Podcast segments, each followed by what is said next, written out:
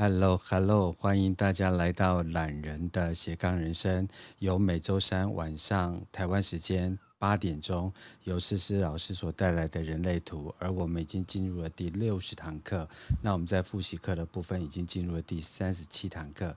那我们今天要进入九大能量中心的逻辑中心，当然前面我们还有头脑中心一小部分还没有讲，所以再次欢迎思思老师。欧诺哥好，大家晚上好。没有，我们我们头脑中心已经讲完了。我们讲、哦、完了是吧？对，我们上次其实讲到了逻辑中心的一部分了，这样子。真的，你看我的脑袋多海阔天空。就是我们讲太多了，这样子。对，真的。嗯。哎呀，我的妈呀，怎么办？哎，日本怎么样啊？呃，日本其实还蛮好玩的，然后还蛮累的，因为我们去了还蛮多地方，这样子。日本还蛮好玩的，比起我们过去，这次是你在疫情之后又重新回到日本吗？对，对，你觉得有什么样的差异性吗？嗯，我觉得游客变少了，哦，真的没有疫情疫情前的那么多，对，啊、对，就是没有疫情前那么多人，也可能是因为我们去名古屋，所以他们反而是在他们，因为我们我们我们是到他们的。住在他们的车站附近啊，然后在他们的城镇里头，所以看到其实还蛮多日本人的。嗯、然后他们日本其实有慢慢在做复苏的状况。怎么说？什么叫复苏？就可能因为我住在住在车站所以附近，所以每次进车站的时候，他们人都超多啊。然后大家都很急很忙这样子，然后吃东西啊什么的、啊、那些也都要排队啊什么的。所以跟疫情前已经没什么两样了。我我我觉得是，然后有，呃，那那些，呃，你像观光景点的那些可能比较少人，因为是我们平日去。嗯，对，所以人其实没有那么多。可是有一些比较大的景点，可能人还是很多。像我们那时候去箱根旁边，不是有一个海是那个湖中的鸟居的那个地方要拍照？嗯，然后以前其实是不用排队的。啊。结果现在变成他要排队，而且排很久。这个真的是我还没有准备好要出国。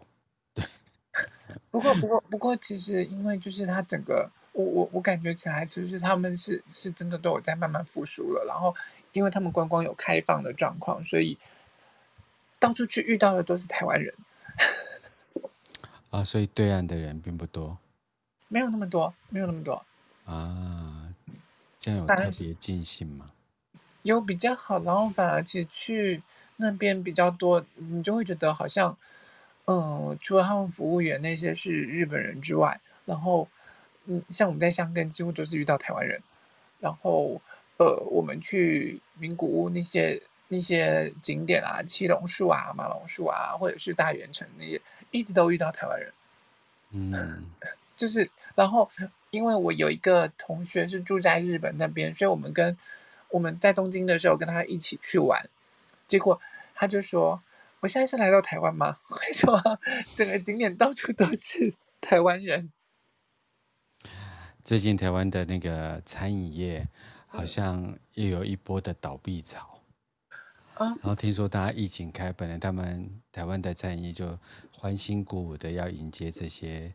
啊，就是很久没有上门的这些呃台湾朋友们，可是后来才发现，哎，人都没有回来耶，都、哦、原来都到大陆去啊，不是大陆出去，飞到日本去。尤其是这个时间啊，就是如果不是在日本，那就是跑跑到泰国去，因为泰国现在泼水节啊，对对对对对，对，所以就一堆人往泼水节那边飞啦。啊，嗯，然后而且。因为其实我我们台湾重新开放的时候，我们的饭店本身就比较贵啊，对，所以就会哦住起来。因为如果我在台湾大概玩个三天两夜的饭店钱，跟我在日本玩玩大概是呃都都没有比日本贵，呃都都日本都比较便宜。对不起，我讲错，都没有比台湾贵。对。嗯，对，就是台湾的饭店会比较来的贵，所以我觉得这也可能是大家会想要往外跑的原因。嗯嗯，如果如果饭店比较便宜一点的时候，我相信会有更多人愿意留在台湾玩。嗯，所以我们要接一句 slogan，叫台湾加油嘛。好好好，反正我们两个又是两个礼拜没见，所以就稍微把生活状态是稍微聊一下。好，嗯、那我们就进入逻辑中心喽。嗯，好。好哟。像我们其实上个礼拜啊，对不起，上上个礼拜，我玩的太开心了，对不起。就我们上上个礼拜啊，我们我们讲到就是说有颜色的逻辑中心，它有自己固定处理资讯的方式。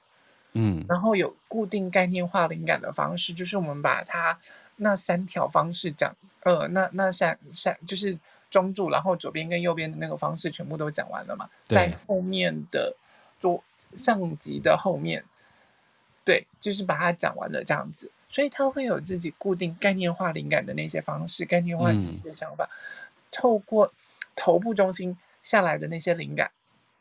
那些想法，然后开始把它真正的概念化成，把那些原料化成稻米啊，或者是化成饭啊，化成面粉啊，化成寿司啊等等的这些，然后再下来透过喉咙中心把这些概念化的想法阐述出来，让大家明白，让大家理解。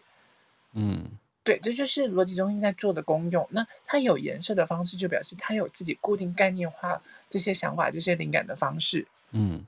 那它呢，就是会，它也因为它有颜色，所以它会固定出呃固定持续的运作嘛。嗯，那也就是它会持续的思考。嗯，对，它也没有办法放空的状况。我们应该有讲到，就是说，像逻辑中心有颜色，或头头部中心有颜色，逻辑中心通常都有颜色嘛。对。所以啊，呃，这些人他们很难放空，因为他们一旦去做冥想或干嘛的时候，脑袋里面就会一直开始乱想，想一些有的没的事情啊。嗯、他们所谓的放空，可能就是放着在想，那我等一下要吃什么？我明天接下来还有什么事情要做什么或干嘛？哎、欸，这样很坏耶！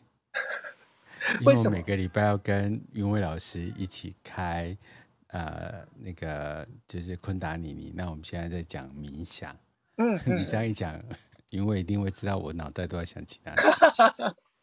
我们今天在做一个就是智能的冥想嘛，嗯，然后他就有一些啊、呃，有一个手势，然后就有一个动作，然后我心中一直在唱着一闪一闪亮晶晶，我都不敢讲出来，否则我没有办法 focus。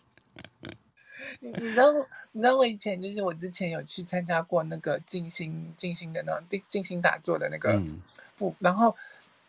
因为我们老师啊，不是他都会用前面开始做引导嘛，嗯，然后开始讲，然后开始讲的时候，你还会跟着那个引导词，可是那个引导词越来越慢，越来越慢，慢到中间会空一大段时间的时候，嗯，然后我脑袋里面就会开始去想说，我接下来要到哪里了？要到哪个环节了？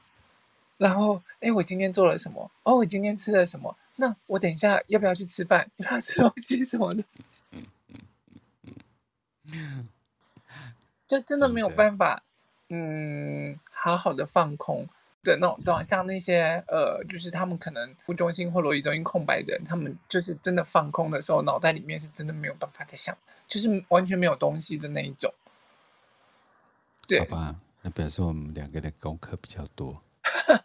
也不是，就是他就是这样子运作，所以他没有办法放空。OK。对，那有颜色的逻辑中心呢？它占这个世界上大概是一半的状况，也就是百分之五十一啦。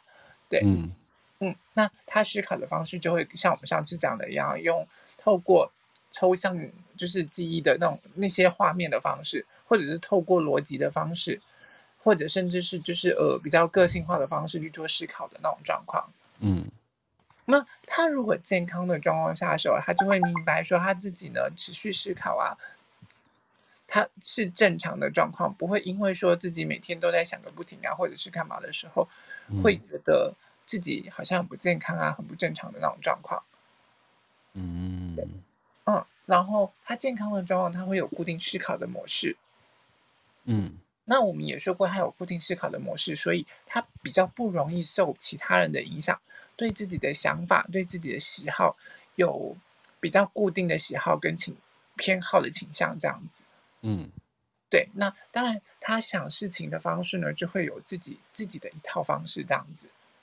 他必须要想通了，就是自己顺了顺通了之后，他才有办法想清楚这样子。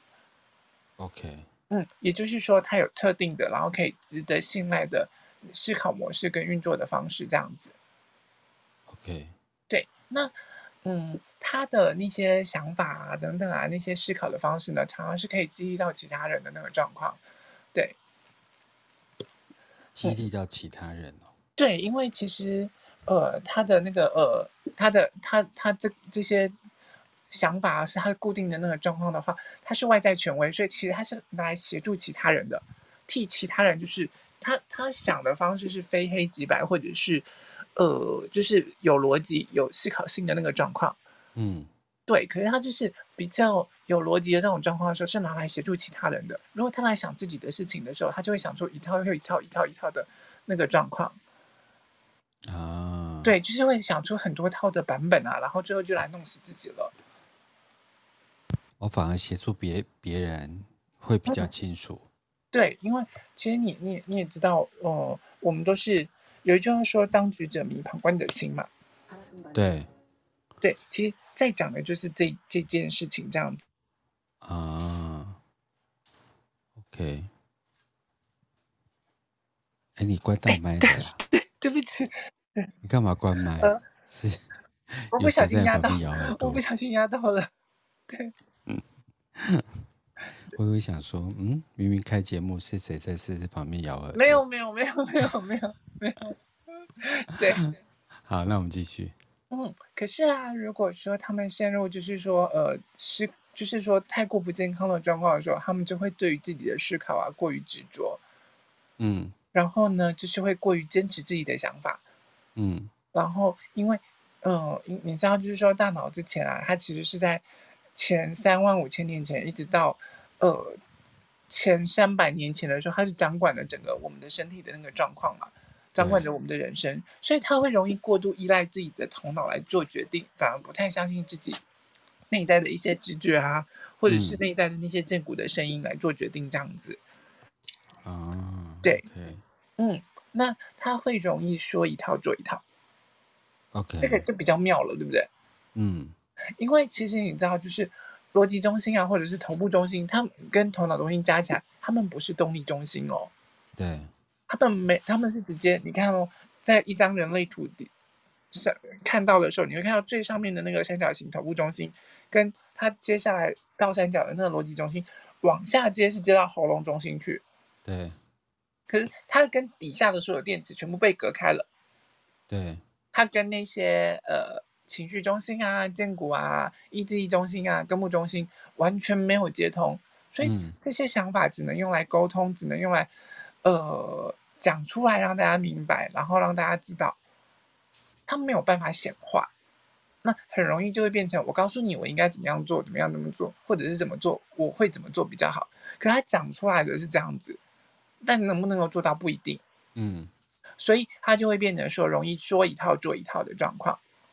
啊，可可是你你们要记得一件事情，我们现在在单就的就是只有逻辑中心的这个部分。如果我的喉咙中心往下去接到了后呃情绪中心了，或者接到了荐骨，或接到了意志力跟呃根部的那个部分的时候，它就有动力可以去做显化，才有办法去去做这些事情哦。所以它就不一定会是说一套做一套了。嗯，对，因为。哦，有一些同学就会跟我讲说，我头部中，我逻辑中心也有延煞，可是我不见得就是只有容易说一套或做一套的那种状况。那是因为你可能有其他的设计接到底底下的电池了。嗯，对，所以我们单就如果它是有颜色的，呃，逻辑中心的时候，你在不健康的状况下，容易说一套做一套。对，对，而且要记得是不健康的状况下，如果你是享受自己的时。呃，思考方式，然后你知道我的头脑是用来思考，但是不是用来替我自己做决定的时候，他就不会有这样子的状况，这样子。嗯嗯，就是认清思考跟呃行动是两件事情，这样就好了。对对对对对，因为你你要认清楚你的想法，确实就是你的想法，但想法只是想法。嗯，要真的能够落实，还是要透过你的内在权威跟策呃你的权威跟策略去做决定之后，然后看有没有办法把它落实出来，这样子。嗯嗯，所以这就是有颜色的逻辑中心啊，他们健康跟不健康的样子。对。可是因为他们有固定思考的模式，那相对的有百分之五十是有颜色的，那另外一半百分之五十就是没有颜色的，嗯，没有颜色的逻辑中心嘛。对。他们其实大概就是百分之五十或者四十九啦。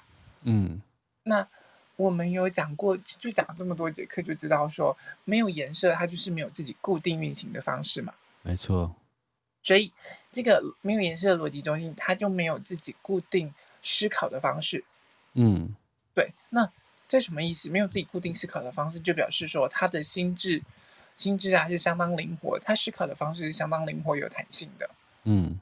对，他可以接受这样子的想法，那样子的想法，什么样的想法对他来说，嗯、呃，都可以很好接受。哦，对，他思考的方式可以透过，就是说，哎，我可能透过，嗯、呃，神秘学的这一些观点来看这件事情，我也可以透过过去一些记忆啊、电影的一些情节，或者甚至是过往的经验等等，来看待这一件事情。或者代表这一群人比较天马行空吗？嗯会哦，会有、哦，会有、哦，因为他们的想法比较开放，比较，呃呃，就是怎么样的状况都能够接受。可是有颜色的，因为它相对是是他的天赋才华，可是也相对是他的制约所在。嗯，他自己就会相当坚固的状况嘛。对，对。可是没有颜色，它是被放大的状况。如果我今天假如六一到二十四，Bono 哥有这条通道的这个六一到二十四这边，然后靠近了这个没有颜色的人。他就会用六一到二四这一条通道的方式来去思考。对。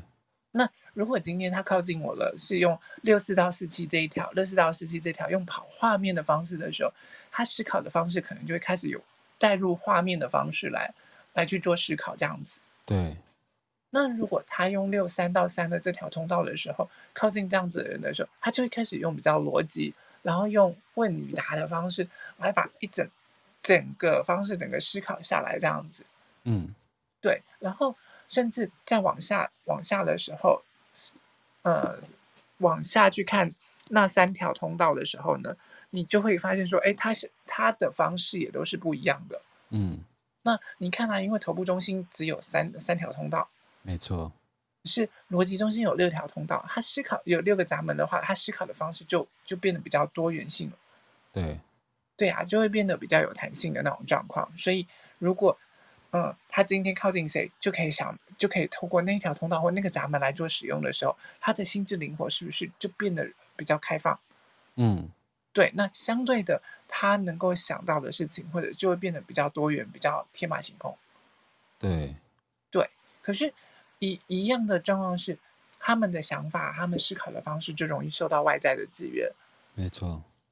好好的状况是它很多元，它可以呃透过各种不同的方式，可是那也是它的限制所在，因为他可能今天离开了这个人之后，他的想法突然就没有了，或者灵感就突然没有了。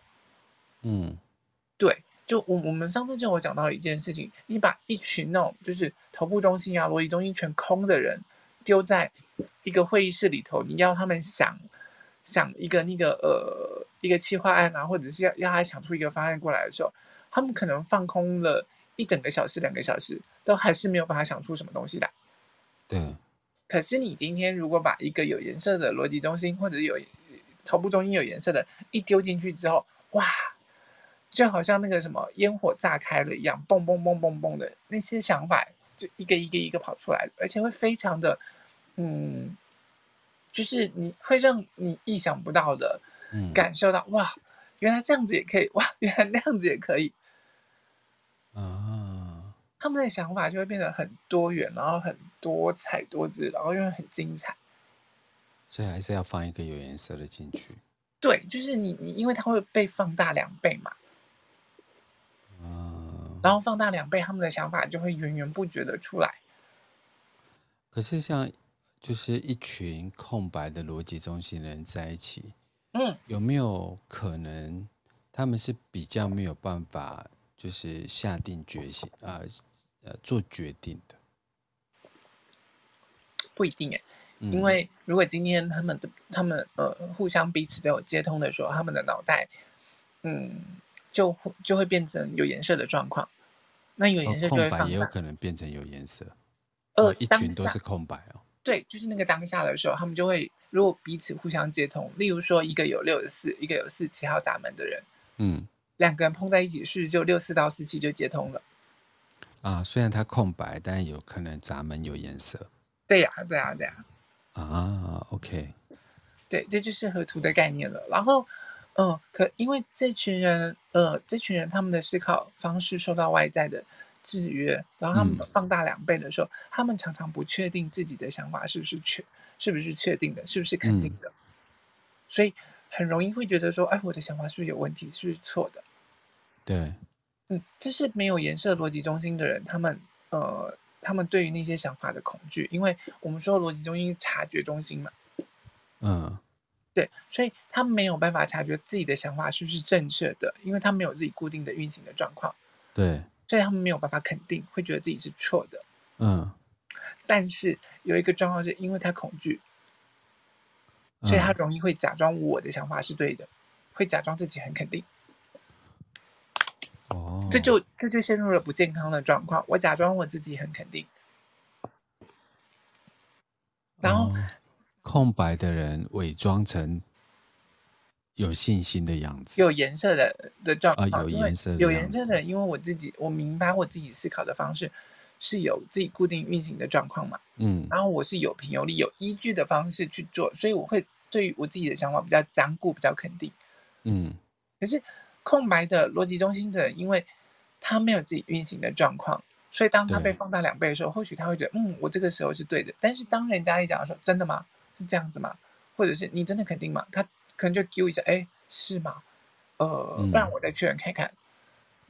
嗯、对，但是如果因为他他如果又在跟一个呃空白意志中心一起被放大跟头部来做影响的时候，他就我为了要证明我是对的，所以他就会讲到自己很肯定，对我说的就是对，就是这样。可是事实上他自己的脑袋里面可能也不确定这是是不是对的。好像在看电视剧哦。有两个画面，外在很肯定，内在一直自我怀疑。对，嗯嗯，好，试试我们继续。嗯，然后他们除了假装自己很肯定之外，还有另外一个状况，假装自己在聆听，没有办法活在当下。因为当他开始不确定自己的想法是不是对的，是不是真的时候，开始慌乱了，他就没有活在当下。嗯他他就已经焦点专注在那个，呃，我我我这个到底是对的？那如果这样讲对吗？是就是会专注在那个地方的时候，然后他假装自己说有在听人家讲话，或者是很耐心有在听，可是事实上他已经完全专注在自己的恐惧里头了。要怎么自圆其说里面？对，所以他就会假装有很有耐心的在聆听你在讲什么或干嘛，可是事实上他已经没有听进去了。对，就是他不健康的状况下，因为他们就不容易。健康的状况下，他就会知道说，我的想法不呃不肯定的状况下的话，那那那是正常的，所以就会任由想法、啊、哦，好吧，那就是这样子流过去啊。那我知道了。嗯嗯，我接下来有一场那个企业管理的人资的部分，我可能要多运用这一段。嗯 嗯。Uh-huh. 就看说，哎，好好的，就多问几次，真的吗？你确定吗？真的确定吗？可否再帮我确定一次？要 吓死他们就对了，就是先把大人类图打开来玩，让玩死他们这样吗？没有没有没有，哎，下面如果我有要去顾问的公司，先不要告诉他们我要讲这件事情。好，是这，我们继续。对，然后啊，如果你嗯、呃，这是没有颜色逻辑中心的人，他们会呈现的状况。可是如果完完完全全空白，所谓完全空白，是指说那个那个能量中心当中没有任何一个闸门被圈起来。嗯，所以完全空白的逻辑中心呢，他们是完全不知道自己想要什么。嗯，然后更容易胡思乱想。嗯，对，然后因。他们就很容易，因为他你你知道他被放大了之后，他没有出口可以去想，去嗯往我们有那个闸门的时候，就是那个能量会有那个出口往那边流动嘛。可是因为他是完全没有闸门，他就没有办法透过那个方式去流动的状况。对对，所以他会完全不知道自己要想什么，然后更容易什么都想，什么都嗯胡思乱想的那种状况，然后就很容易会去想那些无关紧要的事情。啊，嗯，对，所以其实对于这些空白的地方啊，可能大家会觉得说，哎，那不健康，我就会一直胡思乱想或者是干嘛。可是，一旦他明白了他当中的智慧累积的地方的时候，他就会明白说，哦，我的所有想法都跟浮云一样。嗯，对，一切都是浮云，就顺着让它流过去就好了，他就不会执着在。他脑袋里面应该想什么，或者是一定要有什么想法？什么想法是对的？什么想法是错的？嗯，那一旦他明白了这件事情的时候，他就能够自由自在、创意的去思考。嗯，然后享受在思考当中。对对对对对，所以健康的状况下，他就会享受，就是说自己有固不固定的思考方式。嗯。然后他就会明白自己想法是很弹性、灵活，很像海绵一样，到处都可以吸收，然后吸收完可以产出各种不一样的想法。嗯，他的优点也是他的优势。嗯，然后会明白自己呃不固定的想法，甚至明白自己呃对于自己的脑袋当中那些想法不肯定或不确定的的那些不确定感都是正常的。嗯，然后就不会纠结在那个地方。嗯嗯。那他就会造成他的思想的思路都会很灵活的那种状况，嗯，而且健康的状况是他能够清楚的去辨识说谁的想法很重要，谁的想法具有价值，嗯，对，这是健康的呃逻辑中心空白的人他们会呈现出来的样子，嗯，可是我们刚刚有有讲到了那那个不健康的状况嘛，对，对，所以他会觉得说自己的想法必须要是肯定的。因为他会恐惧、害怕自己不肯定的时候会被别人看穿了，那要怎么办？对，所以他除了会觉得自己想法一定要是肯定的之外，他也会试图的去说服自己，对，我是确定的，我是肯定的。嗯嗯，然后也会去说服其他人，觉得说自己是聪明的。嗯，这是不是有点嗯 tricky？就是有点不会，因为我最近在。呃，要开一堂课，就是领导力嘛。嗯，对。然后领导力有时候你被授予了一个职权，比如说你现在是生产科科长。嗯嗯。那只是呃公司给了你这个职务嘛。嗯。但不代表呃你完全懂，或者是呃你拥有呃领导别人的机会。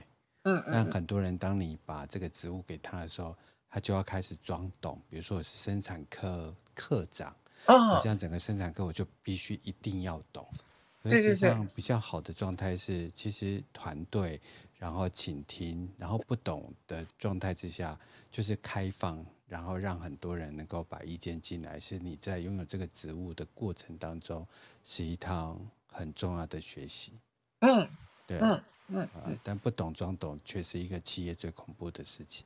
对 对，未未破给破啊！你 给搞对啊，给鬼给鬼啊！不是啊，给给鬼，你应该还在企业吧？而且你们的企业蛮大的，不是很多给鬼给拐的人吗？嗯，对呀、啊。在资讯不透明的状况之下，对，乱回答客户。对，我好，不要再栽赃了。就是其他们会变成，就是说试图去说服别人说自己是聪明的，因为不肯定。然后如果自己不肯定的话，就像刚刚讲的，呃，那就会被看穿了。那如果被看穿了，就会觉得哎，你这个人很笨啊，还是怎么样？所以他们就会去说试图试图去说服别人他是聪明的，他是肯定的。真的，而且很容易更小灯小气。对对对，你就是讲的，觉得自己没有固定想法的那种。而且通常讲说，我主管呢，你挑战我嘛？对，没有，就只是不对而已。谁要挑战你？对啊，没有没有要挑战你啊，只是就是就是那样子而已啊。你也不用到，你知道人人这个这个生物就是很很好玩，尤其是触及到那个意志力中心那个那个地方，空白就两倍被爆发，然后就生气。你在拆我台吗？对，我们。不是同一个部落吗？你要这样拆我台吗？对，你现在不支持我吗？你现在说我不对吗？对。好，试试我们继续。戏演好多、哦。对呀、啊，逻辑中心不是一个很会演戏的。对你，你你剧情超多。他就跟意志力中心联合玩，这样就玩死一堆人了，这样的。对，所以他就会觉得自己没有固定的想法是一件丢脸的事情。嗯，对。然后呢，你知道说，因为他会放大那些有颜色的的逻辑中心两倍的那个状况嘛，嗯、所以。嗯，你知道有颜色的逻辑中心，它就会比较，他思考的方式比较僵固，比较僵化，所以对自己的想法的时候，他、嗯、会有一定的偏执的程度。啊，okay、可是没有颜色的人，他一旦不健康被放，他就是放大了有颜色的两倍哦，所以他就会过度偏执或执着在某些想法跟意见当中，觉得自己就是对的。啊。对，然后因为放大了这些状况，他就会没有耐心的去聆听、去倾听其他人的话语。因为我是对的，你才嗯，因为我是有颜色的嘛。嗯嗯嗯。对，有时候因为逻辑有时候是自己去建构出来的那个回路。嗯哼。所以你就会反复去 check 自己的回路。对对。却没有看到整个大事件这样子。嗯。对。嗯。可是他们呢，就会变成，因为他们是被放大两倍的状况。嗯。所以他就会过度的偏执，觉得说我的想法就是对的。一一来，他会觉得我的想法一定是对的，就是要试试图去说服别人他是肯定的。二来他，他他不要让别人看出来的时候，他就会开始偏执在这些想法当中，然后放大，就是觉得自己想法才是对的，别人就是不对的，所以就会没有耐心的去倾听他人的话语。嗯，哦，然后呢，他们就会嗯，因为。就是钻牛角尖，在那些思考啊、概念化的那个状况的时候，就会认为自己一定要有答案，嗯，因为自己不肯定，但是要回答别人的问题，他就一定要有答案，嗯嗯。然后，如果他是在思考的压力下的时候，他很容易会觉得自己要说出别人想要听的话，或者是别人想要知道的答案，啊。然后他最不健康的状况就是会。试图用他的头脑来解决他身上所有的问题，可是有时候就可以解决成功，有时候只会越越越，OK，卡住了，就是越解决解决越解决越乱，对，解解解解解解解，我大舌头了，对不起，日文讲太多，没有，我去日本，其实我不太会讲日文。我都是讲英文比较多，因为我不会讲日文。OK OK。然后到后面后半段，因为有我同学跟我同学的阿姨在，所以他们都会讲日文。啊。然后就不用就不用我那个了。对，我本来去的时候都只会讲英文这样子。OK。嗯，然后后面又听不懂，就 你知道，很好像有一次，我我们那时候去去去，就是他们的丸龟那边。然后我同学叫了那个担担面，嗯，那我本来想要叫另外一个，就是说有那个温泉蛋的面，然后可是因为我不知道怎么讲，然后用英文他们也听不懂，然后讲了大概一分多钟之后，我就说 OK 担担面，哦担担面，担担面，对对，因为他们听得懂那个担担面，然后就就 OK 担担面。啊，每次在谈到日本、谈到吃的，都会很兴奋这样子。对，我们还是回到逻辑中心。好，所以就是他们最不健康的状况下，脑袋就会试图要用用它来解决掉自己很多很多的问题，例如情感方面的问题，嗯、例如人际关系，例如工作关系等等。可是可能会因为你的脑袋啊，它被放大了两倍之后，它的头部中心、逻辑中心被放大两倍之后，它联合了其他的空白中心，开始做出那些决定，让你更加混乱。明明知道说，在现在在呃情绪上头的时候，不应该要跟不应该要做出任何的决定，不应该要做出分手的决定。嗯，可是意志力中心开始放大了，觉得我不想要认输，我不应该这样没有价值，然后情绪一起来了，被放大了两倍。这时候脑袋就会觉得好啊，那那就不要，就先分手啊，先做出分手的决定。可是等到情绪退潮了之后，意志力中心退潮了，开始没有那个电力的时候，突然又觉得我为什么要做下这个决定？我好后悔哦。嗯，对，然后就会开始用二元的方式，要么就责怪自己，然后觉得自己不够好啊，等等的这些状况，开始联合所有的空白中心来弄死自己，这样。嗯，对，所以呃，他我们用脑袋来替自己做决定的时候，很容易很容易就会造成这这么多混乱的事情。好可怜哦。嗯，所以这这就是人生，不是 啊，这就是人生。我对于那种太多剧情的人，有时候就觉得不应该怎，不知道应该怎么办这样子。对，嗯，因为其实就是我们有颜色的人，我们就会知道说，其实他他没有办法停下来，他就是会一直一直在思考的状况嘛。嗯，对。可是他们平常没有颜色的人，他们平常其实就。就是放空的状况，但是，一旦遇到压力了，嗯、压力下或者是很多事情纠结在上面的时候，他强迫自己一定要想出一个答案或干嘛的时候，他的脑袋就会以暴力的方式，呃，也不能说暴力啦，嗯，对，就是他就会想要企图要主宰这些事情，然后就会想出很多很多方案来解决这件事情。对，可是他又觉得自己的想法不够肯定啊，或者是什么，然后，嗯，就会开始制造一连串的混乱。嗯，对，我现在有一点混乱，因为我有固定运行的轨道。嗯，好，其实我们继续。对，好，所以其实如果说当你在健康的状况下的时候，就像我们刚刚讲的，它当中会学习到的智慧，就是你你是会有呃创意，然后有弹性，有思考，呃有创意的思考，然后不会拘泥在单一的想法当中。嗯。最大的最大的一个智慧是，他们明白，就是头脑只是他们的游乐场而已。为什么？因为他们能够享受思考带给他的乐趣，但是不拘泥，然后不纠结在这些想法当中，就尽情思考。对，因为这些空白的逻辑中心要带给我们的智慧是这个样子。因为头脑只是你这些想法的游乐场而已，然后他只是为了要为我们思考出可以生存下来的那。那条道路，那如果我真的想不出来的时候，我没有，我不必要纠结在这个这个地方，因为这些想法总会在对的时机来到我面前，然后突然瞬间就通了。好思想家的一句话。其实，嗯，应该是这样说，因为就是如果照身心灵的状况，就是宇宙总会在正确的时间，然后把你需要的。所有资源送到你面前来。我们俩太深心灵了，我们不能够替这一句话下决定。试试我们继续。我不要，我不要接这一段，否则我会进入超身心灵的状态。抱歉，对不起。对，因为宇宙法则，我常跟他们说：你要多少钱？其实你根本不用担心呐、啊。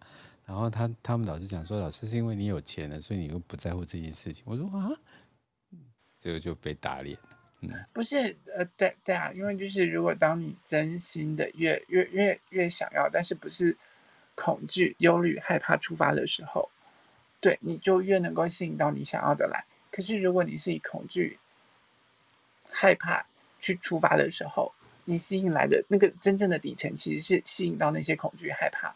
嗯，的东西来到你身边，对，对，哦，我常常讲，这就是一个讯息场。好，比如说，常常讲说，哎，你想要年薪百万嘛？那你会想要什么？他们就想，嗯，好像不太可能呢。我好像跟同学比，好像也没有读那么多书，哎，我好像也没那么多成功经验呢。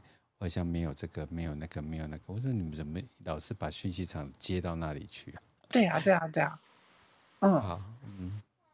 对你讲的就是就是那个那个那个逻辑中心，就刚讲的对，然后所以其实呃，不管先先撇开逻辑中心来讲，我会觉得说，呃，我们真的要留意我们自己每天的想法跟思考，因为你怎么想，然后你就会怎么显化你的世界。对，你的想法在一些量子力学里头当中讲到的是，这是量子纠缠的那个部分嘛？嗯。所以，当你越往坏的地方想的时候，那些量子的那个部分就会越往你恐惧、担心、害怕的那个地方，为你铺陈出那一条路，然后吸引那样子的事情过来。你就觉得很多负面思考的人都好辛苦。我他们有时想到的答案，有时候都我这辈子没想过。其实，其实我能够理解他们的那个状况。然后有些时候，呃，负面思考，我也不是说不会有，只是我我们都都可以学着试着去更扭转它。那如果你真的觉得自己过于负面的时候，我觉得第一件事情是先去接受你自己。嗯，对啊，我的想法就是这些负面。那我能够接受自己的时候，它才有开始慢慢扭转的可能性。对，对，哦。如果我没有办法接受自己的时候，我我我会没有办法扭转那个那个地方。没错。哦，好，这是我们继续。好，所以他们一旦陷入到，就是说空白逻辑中心，他真的在健康当中，他会学到的真实的智慧是什么事情值得思考，嗯，什么事情无关紧要，嗯，但通常他都没有机会去想那些无关紧要的事情，会被他们打死。嗯嗯嗯。今天晚上你会做梦，看所有的逻辑中心都过来找你。怎么叫无关紧要的事？你给我讲啊！你给我讲啊！你给我讲，对，你给我讲出个道理来。对，没用了。就像之前我们在头部中心讲的一样，我会纠结在就是说，呃，隔壁老王他生了小朋友，然后那个那个孩子听说不是跟老王的太太生的之类的，嗯、对，然后这些事情他们要闹家庭革命怎么样？可是这跟你一点关系都没有啊。嗯、对，嗯、没错。对，你应该要纠结在我我可能需要考哪个大学，或者是我可能接下来要要做哪份工作，或者是我是不是要跳到其他的企业上班等等之类的那些事情是关跟你相关的，结果都没有在想这些，在想的反而是隔壁家老王的事情，这样。真的哎，我最近做很多个人咨询啊，嗯，然后他们都会跟我讲一段故，讲一个人生目标嘛，然后讲一个年度计划。嗯，然后再谈他们现在每天在做的事情。那我常请他回放，我就说：“你有没有发现，你每天在做的事情，实际上跟你的人生目标是不一样的？”对，对。然后他们就很忙，然后你越偏离自己的生命轨道，你又越沮丧。嗯，对。所以我就想说，嗯，要好好思考逻辑中心所带给我们的考验。嗯，因为这世界上有百分之五十的人是空白的，然后都在想着无关紧要的事情。然后有颜色的人呢，他也不一定专注在自己觉得是自己呃重要的事情上面。对，他们又越难跳跳脱。嗯嗯，他们就想，我这样想是对的啊，你不觉得吗？这不是对的吗？我就说是对的啊，但是是不成功的，对，很对，没错。也也没有错啊，但是就只是就不没有办法帮助到你而已啊。对对对对对，你的逻辑很对，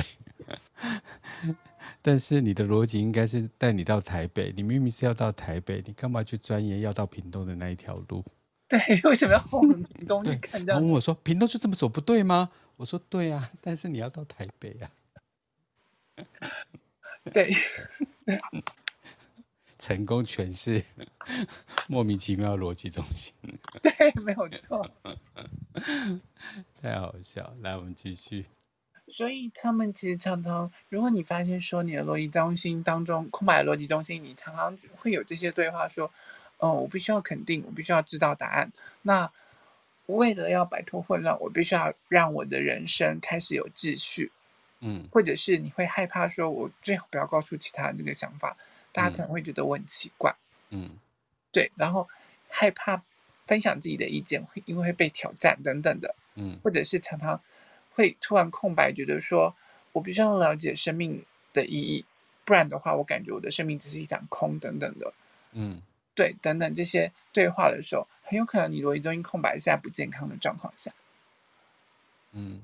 对，所以啊，你就要明白一件事情说，说当我又纠结在这些事情，或者是我纠结在我要把一切搞懂啊，我这辈子该做什么啊，我的下一步在哪里等等的那些状况下的时候，就你就可以试试试把它放下来。对，因为那时候你就陷入在那空白逻辑中心当中不健康的状况，在、嗯、呃自己纠结在自己的那一块这样子。对，那不如就去做一些自己喜欢的事情吧。对啊，孟母三迁一下。孟母三迁一下，对，对啊，否则你每天跟拜拜的人在一起，他每天都在拜啊。嗯嗯嗯。每天跟炸油条的人，他每天都在炸油条。对。那如果你不喜欢炸油条，也不喜欢拜拜，那你就离开那个地方吧。对啊，对啊，对啊。对嗯。好容易妥协的两个人。不是啊，那如果你喜欢看看帅哥的话，那就搬去有帅哥的地方住就好。有啊，你最近的 IG 跟脸书真的是帅到一个逼哎你。我应该多把那个前面的几个那个连接发给你，这样就是要你不要一天到晚都那么多帅哥了。不是，还有还有粉丝私下跟我说：“哎、欸，你今天没有发哎，为什么？”然后还有还有就是有私下跟我讲说：“说我每天早上上班，然后看见你的线动，我就会忍不住开始姨母笑。然 后我男朋友都问我在干嘛，我都只能默默把它收起来，说没有，我没有在干嘛。”对啊，放在你的脸书比放在他们自己的浏览器里面是比较安全的，也没错。没有啦，因为我觉得就是，嗯，我们我们基本上在讲身心灵、身心灵的部分，我们不能只是空谈，就是只有照顾心灵的这一块。然后，对于就是说身体的那些部分啊，你把就买喜爱狗之类啊。你是 想到身心灵吧？身心灵啦，真的啦。我没有把它歪掉，对。但是如果大家、大家或者是众家姐妹自己要歪掉，那是你们的事，不是我的罪，啊、不要推到我身上来。好，我们还有十七。哎，我们今天可以把那个逻辑中心讲完，对不对？嗯，差不多，差不多。来一来一来一。对，所以其实，呃，我们我们的逻辑中心也讲到这里，差不多的状况就是，你，呃，有颜色的逻辑中心呢，它会以固定的方式思考，然后去享受研究的状况嘛。嗯，那。它的功能就是概念化、分类、分析、嗯、研究，嗯，调查生命，嗯。那空白的逻辑中心，你就要明白，你的思考不连贯，你的思考很跳跃，或者是像海绵一样的吸收资讯，嗯、或者是没有确定感的时候，嗯、那都是正确正常的状况。嗯、对。可是他们也容易矫枉过正，然后反而变得过度僵化的那种状况，或者是没有办法确定自己的完全确定自己的想法，这都是健康的，而、呃、这都是正常的，但是。嗯记住，不要矫枉过正，然后不要过于僵化，这样子。太棒了。嗯，所以逻辑中心的话，大概就是这个样子。耶，yeah, 没关系，我们今天可以早一点结束。可以啊，可以啊，我们早提早十分钟结束的话。哎，我们好难得这么快就结束一个能量中心呢。今天我们真的没有太多在闲聊。对。对。那我们下礼拜要聊什么？我们下礼拜，因为我们把所有的能量中心都讲完了嘛。嗯。然后呢，我们上次也把呃，就是把所有的类型都讲完了。对，接下来我们会花一堂课到两堂课的时间，应该一堂课吧，我想。嗯，就是我们把内在权威跟我们把权威都讲完，七大权威。嗯，对，因为我们已经讲完能量中心之后，再来就是把权威的顺序讲完，然后还有那些做决定的方式。因为我们在讲的是我们在讲能量中心的时候，一直都有把这些东西带进来。嗯，对，所以。到时候在权威的时候就可以比较快速的带过去，这样子。好哦。对，或者是在讲的时候也还，因为也还是会再讲，还是会再讲一次了。只是我们会把其他权威的部分讲完，嗯、那就分为五个内在权威跟两个两个外在的权威的部分。好。对，所以我们下一集大概就是讲这个。对。好。嗯。再次欢迎思思回到台湾来跟我们一起闲聊人类图。嗯，那我们今天就在呃努力冲刺的状况之下，把就是逻辑中心讲完。那我们今天节目就到这边结束。在这些思思老师还有 Clubhouse 上面所有直播的朋友们，我们今天节目就到这边结束。谢谢大家，拜拜。谢谢伯母哥，谢谢大家，大家晚安，拜拜。拜。